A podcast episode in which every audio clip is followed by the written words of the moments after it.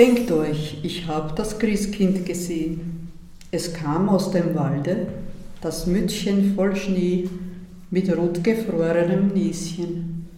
Die kleinen Hände taten ihm weh, denn es trug einen Sack, der war gar schwer, schleppte und polterte hinter ihm her.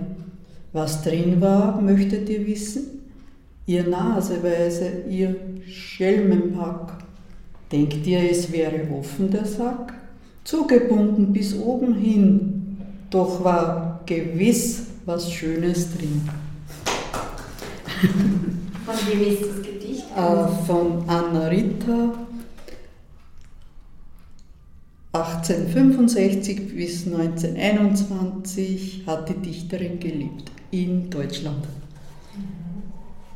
Und an was erinnert Sie das Gedicht? Das Gedicht erinnert mich an frühere Zeiten, wie wir mit rotgefrorenen Nasen und rotgefrorenen Händen herumgetollt sind im Schnee und draußen blieben sind, bis die Kälte nicht mehr erträglich war.